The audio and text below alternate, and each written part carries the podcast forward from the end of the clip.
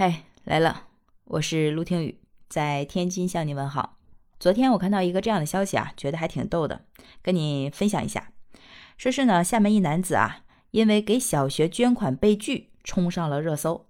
哎，我就在想，这个疫情啊，大环境之下，经济很不好，有人能愿意站出来捐款，这就已经是一件大好事了，值得关注了。但是还有说捐款不要，难道这个学校很有钱吗？或者是这男的的捐款方式有问题啊？我就很不理解啊，就去了解这个事情。了解过后呢，就发现啊，其实已经有很多截图啊、细节啊都已经曝光了。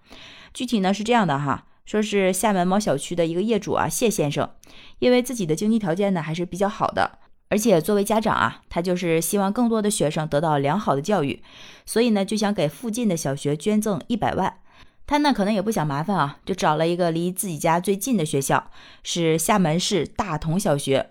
想好了之后呢，就直接去了校门口，把自己的想法呀表达了出来，并表示呢是无偿捐赠的。这种事情，按照任何人的想法，可能觉得啊都是一个皆大欢喜的事儿，事情发展的应该很顺利才对，对吧？夏先生呢也是这样认为的。但没想到的是啊，因为一个保安，事情呢发生了极大的转变。结果呢，也让人出乎意料哈。那一起看看啊，这个保安到底是干了啥事儿？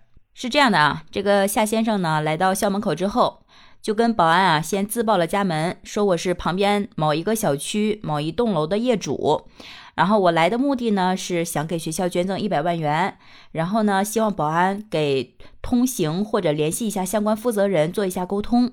但是保安呢，非常恪尽职守啊，就说我既不给你通报，我也不可能放行。然后这个夏先生应该是跟保安做了进一步的沟通啊，因为正常来讲啊，学校对这个事情应该还是比较重视的，不可能不理睬这个事情。但是保安呢，却说啊，你捐多少钱跟我没关系。你别说捐一百万，你就是捐一千万也没有我什么事儿。然后呢，这个夏先生啊就觉得也理论不清楚啊，就直接离开了。离开之前呢，还特意留下了电话和表达捐赠意愿的纸条，希望呢让保安转交给校领导。但是呢，他左等啊也没有电话，右等也没有电话，也没有任何人联系他嘛。哎，特别想问一下，如果你要是夏先生，你会怎么选择呢？会放弃捐赠吗？哎，这个夏先生啊，不是，还挺执着的。他呢，转手就把这笔钱呢捐给了厦门六中，随后呢，还将这件事情啊在业主群里面发了出来。事情曝光之后呢，上游新闻的记者啊又从中去确认了一下，看到谢先生发的公益捐赠认定书啊，上面写道：本单位认定谢某某二零二二年九月九日向厦门六中教育基金会捐赠人民币一百万元，用于教育公益事业。落款为受贿单位厦门六中教育基金会，业务主管单位呢是厦门市教育局，并盖有公章。看来这个事情是不假了啊！而且在九月十六号的上午，上游新闻记者呢致电厦门六中教育发展促进会求证，接电话的工作人员也表示啊，说接受了这笔捐款，并说啊，是的，确实是捐赠了一百万元，但是呢不想接受采访，也表示了感谢，随后就挂断了电话。事情被曝光之后呢，谢先生也接到了厦门市大同小学校长的致歉短信。在谢先生发在业主群里面的短信截图上显示，大同校长短信中说啊，从网络上看到了您在业主群发的消息，方知您近日来过我校，并有捐赠的意向，也特向您致歉。因学校保安人员工作失误，将字条遗失，且未将信息及时告知我，辜负了您这份爱心。虽错过，但这份心意弥足珍贵。谢先生呢，也给了校长回复啊，说这件事情已经过去了，人无完人，望您能原谅保安的处事不当过失。之后呢，如果我再有捐赠的意向，再和您联系。校方呢再次回复啊，说今天已经善意的教育了下他，跟捐赠无关，跟待人处事态度和责任心有关。在校长与谢先生通信这个过程当中啊，一来一往之中，可见两个人的格局还都是比较大的哈。以上呢，就是差不多是这个事件完整的过程了。但是这件事情的发生呢，还是引起了广大网友的热议。有的网友就说呀，保安不让进是职责，但是不通报就不应该了。校长简直要气晕呐！还有的网友说呢，这样的保安直接辞退没毛病。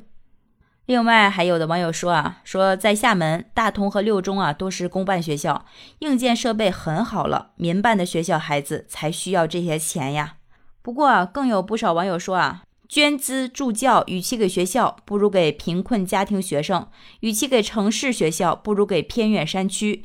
救人救急，只有最需要的人或者困难的人，才对受赠者更加感恩，更加在乎。那相比城市学校，偏远山区呢，更需要捐赠，他们的办学条件更需要改善，那里的孩子或许更需要爱心和关心，爱在那里会更有光芒。尤其是那些特殊的贫困家庭的孩子，我们更需要关爱。当别人家孩子在溺爱或者奢侈的时候，他们或许正在为自己的学费、买铅笔、橡皮、作业本发愁，但其实是钱在自己手里啊！我捐不捐，捐给谁，全凭自愿嘛。觉得最值得感恩的是谢先生的这种大爱精神吧，很多网友都为其点赞。